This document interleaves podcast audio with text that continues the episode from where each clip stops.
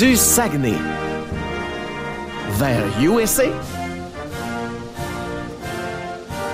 Entrons dès maintenant dans les méandres de la politique américaine avec notre collaborateur Vincent Gosselin. Vous l'aimez beaucoup parce que vous le trouvez pertinent dans ses explications sur ce qui se passe aux États-Unis. Puis nous autres ici, la gang du 92.5, la gang du matin particulièrement, on aime bien ses propos. On trouve qu'il est épatant dans sa façon d'expliquer les choses. Et hier, quand il m'a écrit, il me disait, Monsieur Deschaines, il dit, il y a tellement de sujets aux États-Unis que je ne sais pas lesquels choisir. Et j'espère que j'ai ceux que j'ai sélectionnés sauront vous convenir. Nul doute, il n'y a pas de problème. Vincent Gosselin, bon début de journée. Bonjour, bon début de journée. Il y a peut-être des jours futurs où aux États-Unis, il ne se passera pas grand-chose, mais actuellement, j'ai comme l'impression qu'aux States, on est dans le crunch de l'actualité. Effectivement, il se passe tellement de choses aux États-Unis. Ah oui, c'est tout un début d'année et tout un mois de janvier avec la période de transition. On va voir la semaine prochaine. On est exactement une semaine de l'inauguration. C'est tout un mois. C'est le mois de janvier 2021. Oui, justement, hier, tu m'écrivais dans tes sujets parce que tu m'as écrit en, milieu de journée. Tu me disais, bon, ben voici ce dont on va parler. On va parler de destitution, mais tu m'as écrit ça hier dans la journée. Mais hier soir, il y a une nouvelle, en tout cas, qui nous dit que le vice-président Mike Pence, ben, euh, finalement, la destitution, Mike Pence n'a pas l'intention d'aller plus loin qu'il faut dans ce dossier-là. Mais quand même, ça veut pas dire que ça veut pas dire que Donald Trump est hors de trouble. Non, il y a deux choses là-dedans, deux dossiers. Euh, ce qui est arrivé hier, c'est que la Chambre des représentants et la présidente Nancy Pelosi ont adopté une motion demandant au vice-président Mike Pence d'invoquer le 25e amendement. Donc, dans ce cas-ci, on ne parle pas de la destitution, on parle du 25e amendement qui permet euh, qu'est-ce que ça dit de cet amendement-là? Ça permet au président de céder temporairement au vice-président l'entièreté des pouvoirs présidentiels. C'est souvent utilisé pour les opérations sous anesthésie des présidents. Mais l'amendement parle aussi d'invalidité du président euh, qui peut être relevé de ses fonctions s'il n'est pas capable de les assumer. Donc, dans ce cas-ci, ça prend le vice-président et la moitié du cabinet. Donc, la moitié des ministres nommés par Donald Trump qui signent une lettre, qui l'envoie au leader du Congrès et le vice-président devient alors automatiquement président. Alors, pour que ça, ce soit vraiment officiel, ça prend oui le vice-président, la moitié du cabinet, puis deux tiers des deux chambres du Congrès, deux tiers des sénateurs, deux tiers des représentants. Puis quand tous ces politiciens-là à Washington sont assez unanimes que le, vice que le président n'est pas capable d'assumer ses fonctions, mais il est officiellement destitué, le vice-président devient président. Et Mike Pence hier a dit, suite à l'adoption par la Chambre de la motion, qu'il fait juste lui demander s'il veut le faire. Lui, il a envoyé une lettre à Nancy Pelosi, puis il a dit non, je le ferai pas.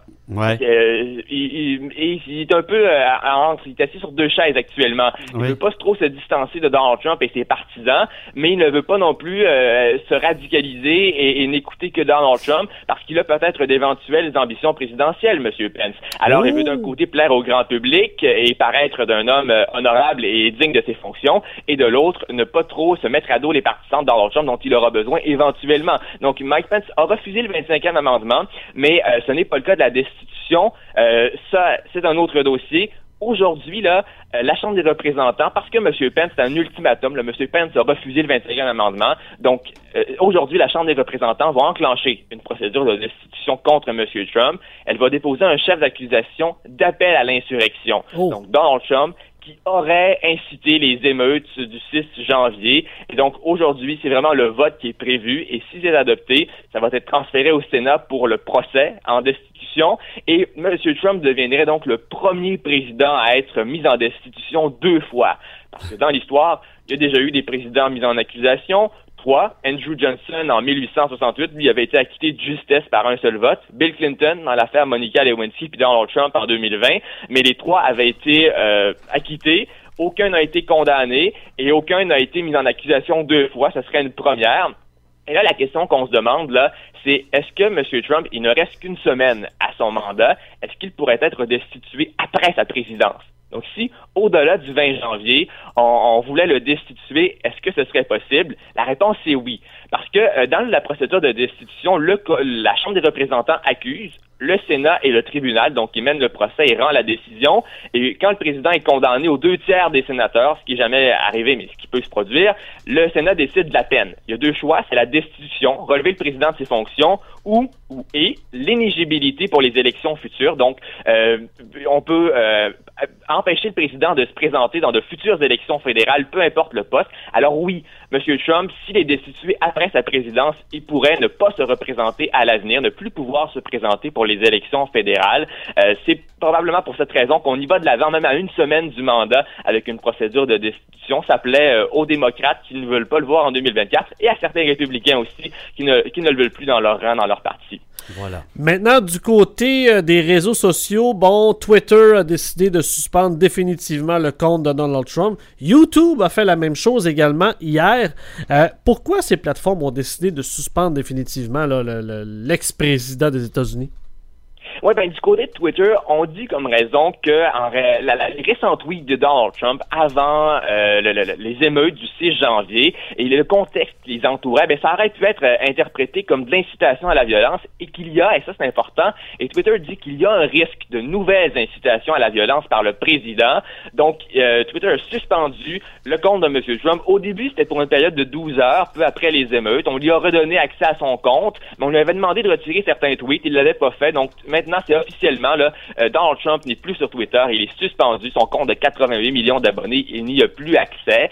Euh, ça fait énormément réagir aux États-Unis. Ça a eu, euh, et dans le monde aussi, là, quand même, ça a relancé un débat international sur la régulation des réseaux sociaux, sur les géants du web. Parce que vous savez, oui, il y a eu des réactions dans les rangs conservateurs aux États-Unis, mais aussi à l'international. On pense à Angela Merkel, qui est la chancelière allemande, puis qui est une pro-Trump, là elle a dit que la suspension de M. Trump de Twitter est problématique parce que euh, dans le contexte, c'est une entreprise privée qui décide de la liberté d'expression. C'est pas un tribunal qui décide ça, c'est une entreprise privée. Donc c'est ce qui est critiqué euh, dans un certain point, l'unilatéralité de la mesure. Donc est-ce que les réseaux sociaux ont une responsabilité éditoriale ou c'est seulement un hébergeur? Donc c'est ce que c'est la question qu'on se pose actuellement aux États-Unis.